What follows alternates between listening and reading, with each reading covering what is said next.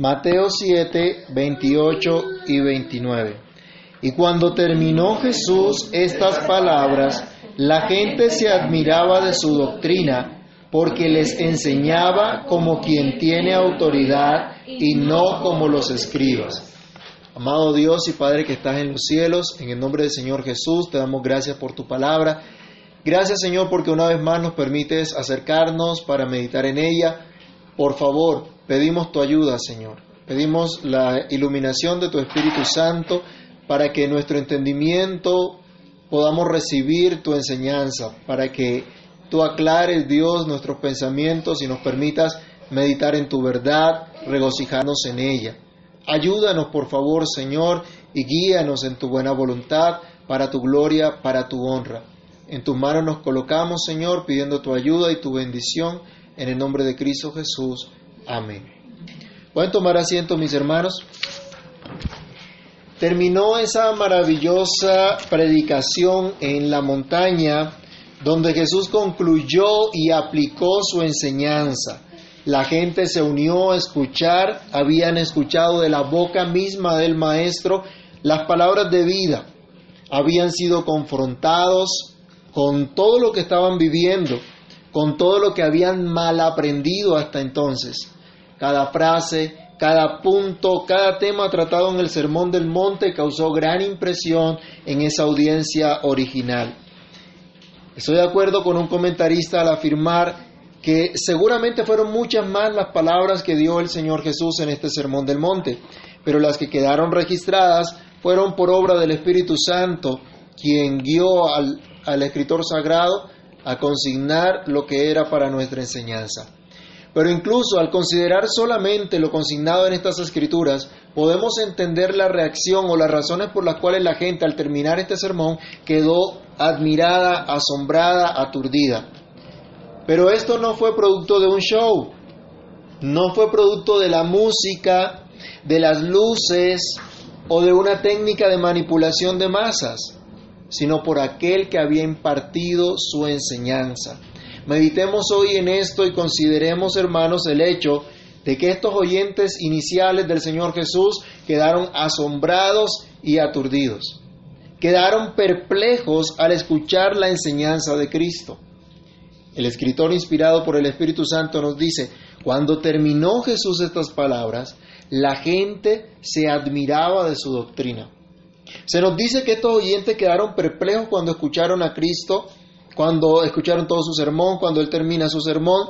Y la expresión que se usa en este pasaje nos transmite la idea que los oyentes estaban atónitos, que estaban admirados, asombrados, aturdidos o fuera de sí mismos. No quiere decir esto locos o drogados o extasiados, sino más bien debemos entenderlo como sacados de su confort, sacados de su consideración de autojusticia y de falsa piedad. No tenían nada que rebatir a lo que Cristo les había dicho. No tenían nada que desechar de lo que Cristo les había enseñado. Jamás alguien les había hablado como Cristo les habló. Ellos jamás habían estado ante alguien como Cristo. Y muchos de ellos tal vez no conocían que el que les estaba hablando era el mismísimo Hijo de Dios, quien se humilló para venir a tomar forma de hombre, pero que también fue humillado por sus contemporáneos. Vayamos a Marcos Mateo capítulo 13, versículos 55 al 56. En Galilea, donde él se crió, muchos no reconocieron la autoridad de sus palabras y lo menospreciaron. Y decían, ¿no es este el hijo del carpintero? ¿No se llama su madre María y sus hermanos Jacobo, José, Simón y Judas? ¿No están todas sus hermanas con nosotros? ¿De dónde pues tiene éste todas estas cosas? Fue menospreciado también, fue burlado por la gente. A pesar de esto, quienes escucharon el sermón del monte quedaron perplejos al escuchar a Cristo, al escuchar la enseñanza de Cristo, pero sobre todo por la persona misma de Cristo. Lastimosamente, mis hermanos, hoy en día, para muchos esta perplejidad pasa muy rápido y pronto olvidan lo enseñado y pronto dejan de considerar a aquel quien les enseñó. Algunas personas luego de una predicación se acercan al predicador y agradecen la exposición de las escrituras y dicen, buen sermón, pero no pasa nada en sus vidas. Algunos asienten la, exposición correcta de las Sagradas Escrituras, pero no tienen el más mínimo interés de poner por obra la enseñanza, aunque dicen, Señor, Señor, a Jesús. Estas personas pierden de vista, dejan de estar conscientes de quién es aquel que les habla en las Sagradas Escrituras, de quién es el que imparte su enseñanza, dejan de mirar a Cristo. Quiera Dios, hermanos, que hoy nosotros, y cada vez que escuchemos la palabra de Dios, no dejemos de admirarnos, no dejemos de sorprendernos, de aturdirnos ante la magnificencia, el poder, la gloria, la bondad del Señor que nos habla que no dejemos de considerar a Cristo para temerle y obedecerle en respuesta a su gracia con la cual nos ha amado. Pero no basta simplemente admirarse, hay que ir más allá. Esta gente, de donde dice la Escritura, estaban asombrados ante su autoridad. El versículo 28 nos da la razón de esta perplejidad, de este asombro de los oyentes. Dice, se admiraban de su doctrina porque les enseñaba como quien tiene autoridad y no como los escribas. El estilo de Cristo era totalmente diferente al de los escribas. Era muy original, algo distinto a lo que ellos estaban acostumbrados. Los escribas no tenían autoridad en sí mismos. Ellos eran maestros de tradiciones y citaban a maestros de la antigüedad de esas tradiciones como la fuente de la autoridad de sus exposiciones de la ley de Moisés.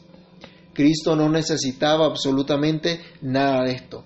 Simplemente tenía autoridad extraordinaria y completamente original. Él manifestó su gran autoridad como dador de la ley. En todo el capítulo 5 y 6 vemos al Señor diciendo cosas como, oísteis que fue dicho, pero yo os digo. La gente estaba acostumbrada a una interpretación equivocada amañada de las Sagradas Escrituras, pero él da la exposición correcta de la ley, el sentido correcto de la ley, a diferencia de la tergiversación que habían hecho los maestros de entonces. De esta forma, Jesús se presenta como el único, como el verdadero intérprete de la ley de Dios. Asimismo, cuando Él declara las bienaventuranzas que empezamos a estudiar en el capítulo 5 de Mateo, allí Él no nos da una una esperanza falsa, una esperanza hipotética, algo que tal vez pueda ocurrir o no, sino que da una plena seguridad de quiénes son los hijos de Dios, de quiénes son los bienaventurados. Incluso de la bienaventuranza que se tiene cuando se es perseguido por la causa de Cristo. No fue distinto cuando el Señor enseñó acerca de la vida piadosa ante Dios y ante los hombres, o como cuando enseñó acerca del autoengaño, de estar alerta ante el autoengaño, ante los falsos maestros, ante el juicio final. Es con suma autoridad que el Señor advierte acerca del escuchar y obedecer sus palabras, como veíamos hace poco, y las consecuencias que esto trae. No presenta el Señor sus palabras como algo indiferente para el hombre, como algo que se puede tomar o se puede dejar. No, sino que es un asunto de vida o muerte al punto que Él nos dice que la obediencia a sus palabras se compara con ese camino estrecho que lleva a la salvación, como esa prudencia de edificar la casa sobre la roca. Pero al contrario nos enseñaba también que la desobediencia se plantea como la insensatez de andar por ese camino espacioso, de cruzar por esa puerta ancha que lleva a la perdición, la imprudencia de edificar una casa sobre la arena sin fundamento alguno. No son entonces las palabras de un simple mortal, son las palabras del mismísimo Hijo de Dios. Vayamos a Hebreos 11.3. Hebreos 11.3. Son las palabras de aquel por quien fue constituido el universo. Hebreos 11.3, ¿qué dice? Por la fe entendemos haber sido constituidos el universo por la palabra de Dios, de modo que lo que se ve fuera, de modo de lo que se ve fue hecho de lo que no se veía. El universo fue constituido por la palabra de Dios. ¿Y dónde estaba esa palabra? Juan 1.1 al 3. Evangelio según San Juan, capítulo 1 del verso 1 al 3.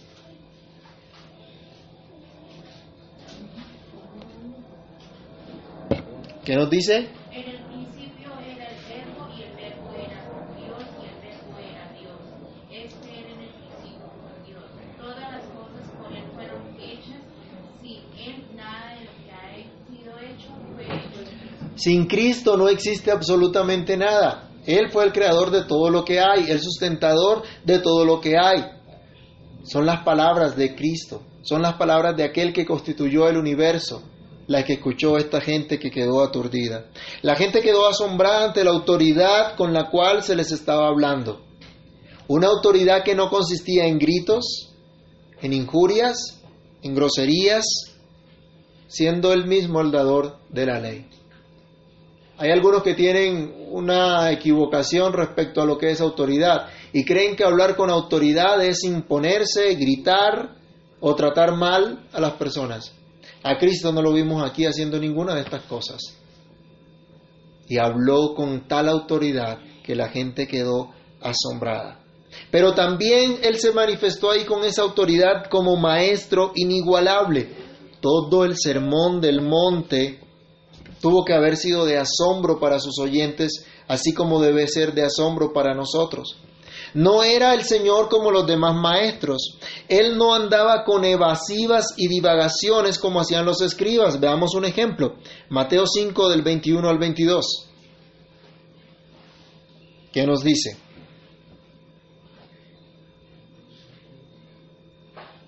Oíste que fue dicho a los antiguos, no matarás, y cualquiera que matare será culpable de juicio, pero yo digo que cualquiera que se enoje contra su hermano será culpable de juicio, y cualquiera que diga necio a su hermano será culpable ante el concilio, y cualquiera que lo diga, que le diga Paco, quedará expuesto al infierno de fuego. El Señor no andaba con rodeos ni volteaba las escrituras como hacían los escribas y fariseos y los falsos maestros. Habían cambiado el sentido de la ley de Dios y daban evasivas en cuanto a lo que realmente decía la ley de Dios. ¿Ha visto a personas que se les pregunta algo concreto y diga sí o no? Y dan vueltas y dan vueltas y sí pero no, es que pero, es que... No, el Señor no se puso con esos cuentos. Él iba directo exponiendo el sentido correcto de las escrituras. Solo de este maestro debemos aprender nosotros el día de hoy y no de aquellos que le dan vuelta a la escritura para hacer decir a la Biblia lo que realmente no dice, sino lo que ellos quieren que diga. Mucha gente coge un texto, lo, le da la vuelta y empieza a decir la Biblia dice tal cosa. Y han sacado ese texto de su contexto y están simplemente diciendo mentiras. El mensaje de Cristo y la autoridad de Cristo se muestra en la veracidad de quién es Él, en lo que Él dice. No es un falso maestro con algunas ciertas verdades y viviendo en contra de ellas. No, Él es el maestro fiel y verdadero que vive su enseñanza y que da esperanza porque esa enseñanza es real, es verdadera. Pero también lo hace de una manera ordenada y sistemática. Si pudieron ver todo el sermón del monte, no verán que el Señor comienza una cosa, no la termina, arranca por la otra, va de aquí para allá, salta aquí, salta allá, sino que va progresando paulatinamente, enseñando poco a poco sus verdades. Da un principio, lo ilustra, lo aplica. Y así sigue la enseñanza como hemos estado estudiando en todo el Sermón del Monte. No había tiempo que perder, por eso él no se dedicaba eh, a saltar de un lado al otro ni entretener a la gente con chistes. Sin embargo, a pesar de ser ordenado y sistemático en su predicación, no era una predicación aburrida, no era un estudio allá abstracto donde la gente eh, se, se, no entendía lo que le estaba diciendo, sino al contrario, ilustraba sus puntos de tal manera que la gente tenía que empezar a utilizar también su mente, su razonamiento, para poder aplicar las verdades de Cristo. El Señor les hablaba cosas concretas y prácticas de la vida cotidiana. no era un mero estudio abstracto, un seminario eh, crudo, alejado de pronto de la realidad. Por eso el Señor mostraba de esta manera también su amor por aquellos que lo escuchaban, mostrándole que tenían un Padre celestial amoroso, dispuesto a sostenerles, a cuidarles, pero al cual también tenían que imitar. Veamos, por ejemplo, Mateo 5, 44 al 48. Solamente estamos repasando algunas cosas que dijo el Señor en su sermón porque estamos concluyendo hoy el sermón del monte. A enemigos, bendecid a los que os maldicen, haced bien a los que os aborrecen, y orad por todos los que os ultrajan y os persiguen, para que seáis hijos de vuestro Padre que está en los cielos, que hace salir su sol sobre los malos y buenos y que hace, y que hace llover sobre justos e injustos. Hasta el 48. Porque si amáis a los que os aman, ¿qué recompensa tendréis? ¿No valen también lo mismo los publicanos? Y si saludáis a vuestros hermanos solamente, ¿qué hacéis de más? ¿No, haces más, ¿No hacen también así los gentiles?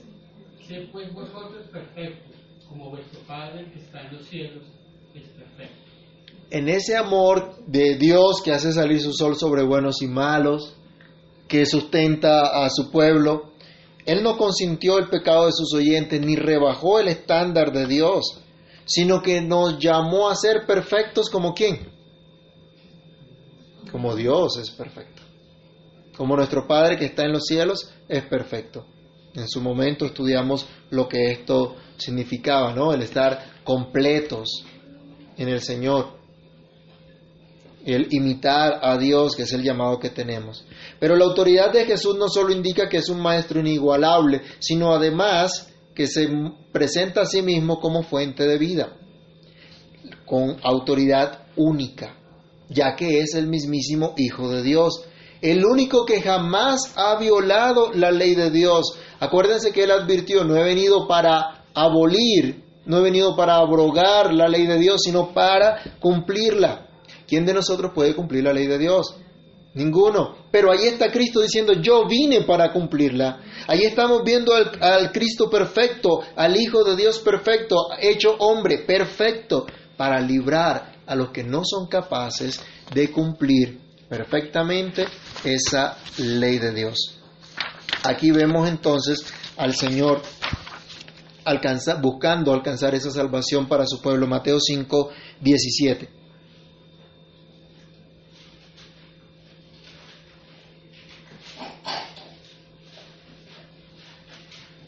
Penséis que he venido para abrogar la ley o los profetas.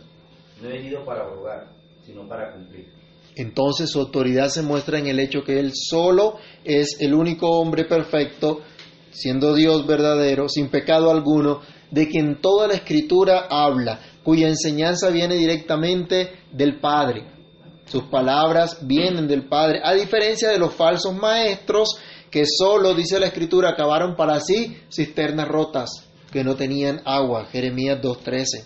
Por ello Cristo se dedicó a enseñar en el sermón lo que necesitamos para prepararnos a nuestro destino final, para enseñarnos cómo caminar en este mundo pasajero hasta llegar a nuestro destino final. El Señor Jesús no se puso a hablar de vanidades, no se puso a hablar de cosas sin importancia, no vimos en este sermón del monte trivialidades, sino que vimos a Cristo mostrándose como fuente de vida. Vimos su enseñanza vital para nosotros. No hay más fuentes. Él solo es la fuente de vida. Sus palabras, dice él mismo, son espíritu y son vida. No tenemos a dónde más acudir para hallar salvación y vida eterna. Y lo asombroso es que Él nos muestra cuál es el camino. Y nos conduce además por ese camino. Estos primeros oyentes quedaron asombrados y aturdidos ante la autoridad del Señor Jesús. Pero tanto ellos como nosotros, más que por un breve momento de asombro, debemos recibir el llamado a mirar a Cristo siempre. Y esa es nuestra reflexión acá llamados a mirar siempre a Cristo. Esta es la conclusión de todo el sermón. Ya decía el Señor desde el principio del Sermón del Monte que no se trata meramente de considerar esta enseñanza como una instrucción ética y social que debemos escuchar y observar. Para algunos el Sermón del Monte es simplemente una cuestión ética y que cualquiera lo puede, eh, lo puede hacer y eso es lo único que necesitamos, es lo único que nos importa y no hay nada más de la Biblia para mirar sino solo el Sermón del Monte como una exposición ética. Pero no, no es esto lo que hemos aprendido. Hemos aprendido que es una enseñanza imposible de cumplir para el hombre natural. Esta enseñanza, todo el Sermón del Monte, es una denuncia de nuestra maldad, de nuestra mundanalidad, de nuestra rebelión contra Dios. Pero también es la presentación de la buena noticia, del único camino para alcanzar la justicia y la piedad que Dios demanda en su reino. Y ese camino no es otro sino que el mismo Señor Jesucristo, en quien podemos ser bienaventurados. ¿Se acuerdan cómo empezaba el sermón? Diciendo qué? ¿Qué era lo primero que les decía Jesús a sus oyentes? Capítulo 5 de, de Mateo. ¿Con qué empezó el sermón? Estamos repasando, hermanos, llevamos ocho meses estudiando el sermón del monte. ¿Qué decía el Señor? Bienaventurados. Empezaba a declarar quiénes eran los bienaventurados. En este sermón el Señor nos deja ver que es solamente en Cristo que hallamos la justicia que demanda la ley de Dios, que nosotros por nosotros mismos no podemos cumplir. Cuando entendemos esto, que no somos justos por nosotros, y venimos a Cristo el justo, sin nada, no tenemos nada que entregarle, nada que ofrecerle, sino solamente nuestro pecado, entonces nos damos cuenta de cuán pobres somos, de cuánta es nuestra miseria. Y esto nos debe llevar o nos lleva a llorar ante Él por nuestra falta de justicia, por nuestra falta de santidad y de piedad. Yo les pregunto, ¿usted ha llorado alguna vez delante del Señor por su falta de piedad? ¿Ha llorado delante de Dios por su pecado? Si esto ha ocurrido, es una señal de que Dios está orando en su vida. Y para usted entonces la buena noticia, porque Él dice, bienaventurados los que lloran, porque ellos serán consolados. Solo en Él tenemos consolación. Allí está la buena noticia. Son bienaventurados los que tienen hambre y sed de justicia. Ellos serán saciados. El Señor nos da la buena noticia. Somos bienaventurados entonces al padecer por, la, por causa de la justicia. Aún al ser perseguidos por causa de Él. Él promete que incluso cuando se es perseguido, hay un galardón grande en los cielos para aquellos que son perseguidos por Cristo, por causa de Cristo. Él ha dicho que somos la sal de la tierra, la luz del mundo, pero ¿cuál es la razón? Es que Él es la luz que vive en nosotros. Y de esa manera podemos ser luz, porque la luz verdadera vive dentro de nosotros y nos hace bienaventurados. Nada de esto lo logramos por nosotros mismos, sino que él lo hace en nosotros. Todo el sermón del, monte nos deja ver esto, que es solo en Cristo en quien hay verdadera justicia y piedad. Cuando Él decía, oíste que fue dicho, pero yo os digo, está diciendo que es la verdadera justicia. Y allí nos damos cuenta nosotros que no tenemos justicia alguna, piedad alguna como la que Dios demanda. Nos damos cuenta que somos culpables de vivir de apariencias, de tratar de impresionar a los demás como hacían los escribas y fariseos que hacían largas oraciones para que los vieran y dijeran cuán piadosos eran, o que tocaban trompeta cuando iban a ofrecer algo, hacían una convocación para dar algo a, las demás personas. Pero, ¿qué hay de nosotros? ¿Qué veíamos allí? ¿Cuál era la instrucción del Señor? La buena noticia es que por medio de Cristo podemos acercarnos a nuestro Padre Celestial, orar en secreto, humillarnos ante su presencia, pidiendo ser perdonados, ser transformados, pidiendo ser capacitados para servirle a Él y a nuestro prójimo en respuesta a su amor, e incluso esperar de Él un día la recompensa. Solo cuando comprendemos el valor de Cristo, el valor de su obra, el valor de sus palabras, somos llamados a aplicar la enseñanza de no hacer tesoros en la tierra, sino hacer tesoros en los cielos porque donde esté nuestro tesoro, ahí estará también nuestro corazón. Solo sabiendo que Cristo, el Padre amoroso, tiene cuidado de nosotros, y que nos dará todo lo que es necesario para que vivamos para su gloria, tendremos confianza para no afanarnos, para no angustiarnos. Mateo 6:33 era otra de las promesas que encontrábamos allí, del cuidado que tenemos en el Señor. Solo cuando entendemos esto, andamos en esa justicia y en esa piedad que confía en Dios plenamente. ¿Qué dice Mateo 6:33? Mas buscad primeramente el reino de Dios y su justicia, y todas estas cosas os serán añadidas. Ahora hay confianza, hay tranquilidad, porque Él es nuestro Padre. Este sermón nos lleva a mirar a Cristo siempre, a mirar que solo Él es el que nos librará el día del juicio final. Todo el sermón del monte tiene en mente el juicio y busca prepararnos para ello. Nos enseña que no basta decir Jesucristo es el Señor, sino que esta declaración debe ser una realidad en la vida de sus seguidores, de los verdaderos cristianos, de los verdaderos discípulos, que si bien han pecado contra Dios, han violado su ley y ahora por la fe son hechos nuevas criaturas. Ahora por la fe son convertidos en discípulos de Cristo. Ahora aman a Cristo, confían en su obra. Se dan cuenta que Cristo se ocupa de ellos al mostrarles su verdad. Hermanos, miren el amor tan grande del Señor. Él se dedicó todo este tiempo a enseñar este sermón, a predicar este sermón para mostrar el camino a sus discípulos. ¿Cuánto tiempo lleva el Señor enseñándote? ¿Cuánto tiempo lleva el Señor mostrándote su palabra, guiándote por su palabra? ¿No es esto una muestra que se ocupa de ti? ¿No es acaso esto una muestra del amor y de la bondad del Señor para contigo? Eso es lo que hace Cristo.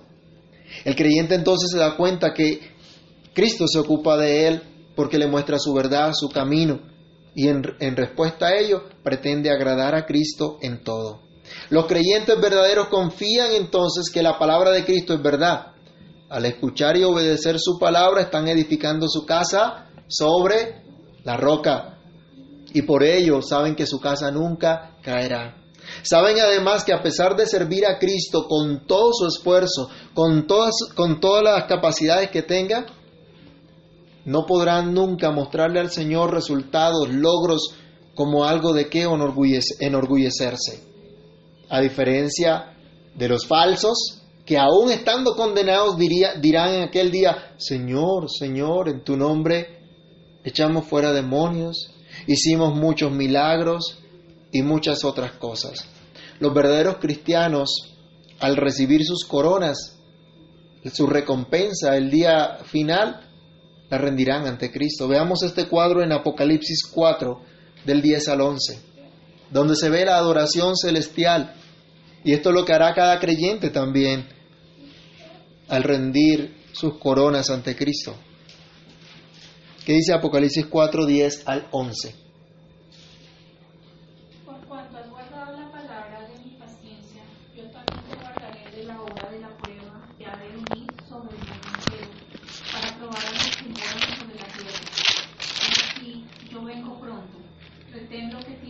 para que para ninguno tome tu corona. Uh, no. 4, capítulo 4, Ay, perdón. sí. del 10 al 11. Los veinticuatro ancianos se postran delante del que está sentado en el trono y adoran al que vive por los siglos de los siglos y echan sus coronas delante del trono diciendo, Señor, digno eres de recibir la gloria y la honra y el poder porque tú creaste todas las cosas y por tu voluntad existen y fueron creadas. Entonces, esta gente llena de un gran privilegio, ¿qué es lo que hacen? Se rinden al Señor, rinden sus coronas ante el Rey, ante el único y verdadero Rey, ante el glorioso Señor Jesucristo. ¿Por qué?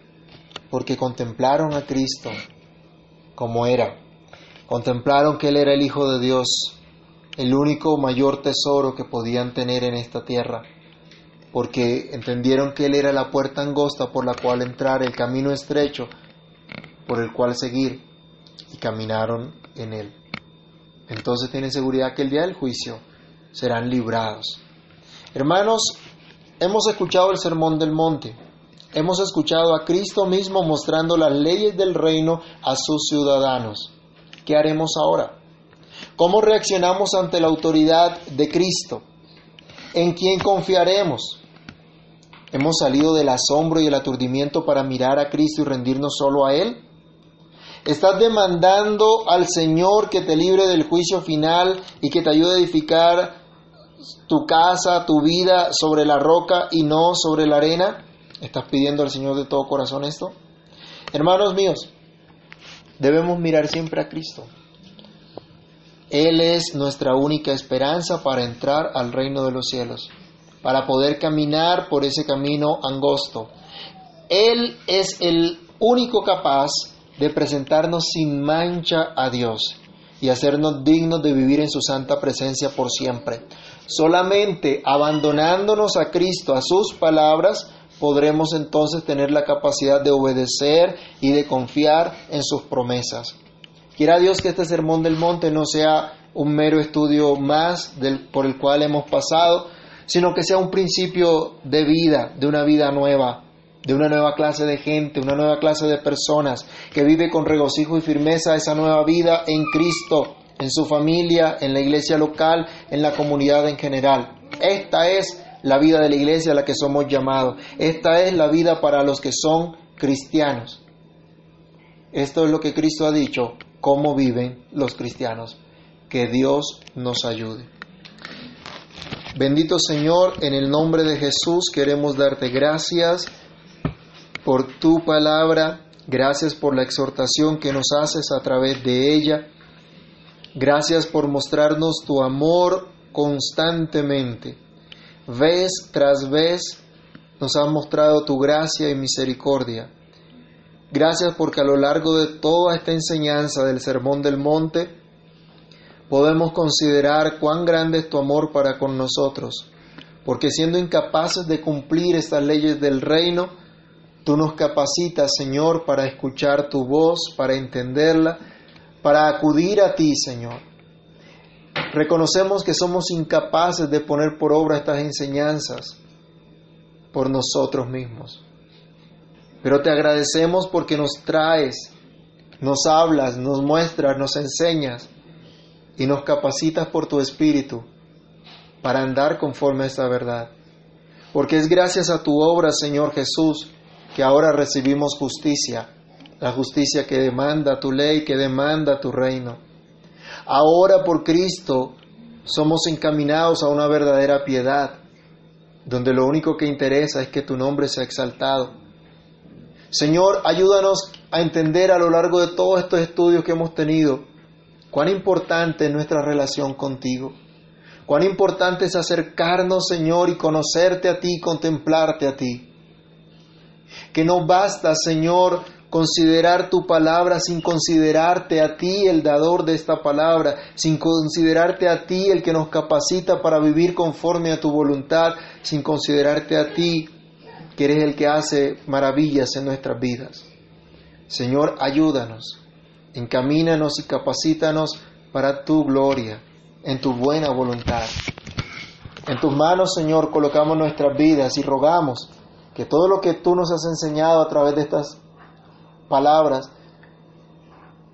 cambie nuestra vida, cambie nuestra manera de andar, cambie nuestra perspectiva y nos permitas andar en esa vida nueva, en esa vida a la que tú has llamado a tu iglesia, a tu pueblo. En el nombre de Cristo Jesús te lo pedimos, Señor. Te damos muchísimas gracias. Amén y amén.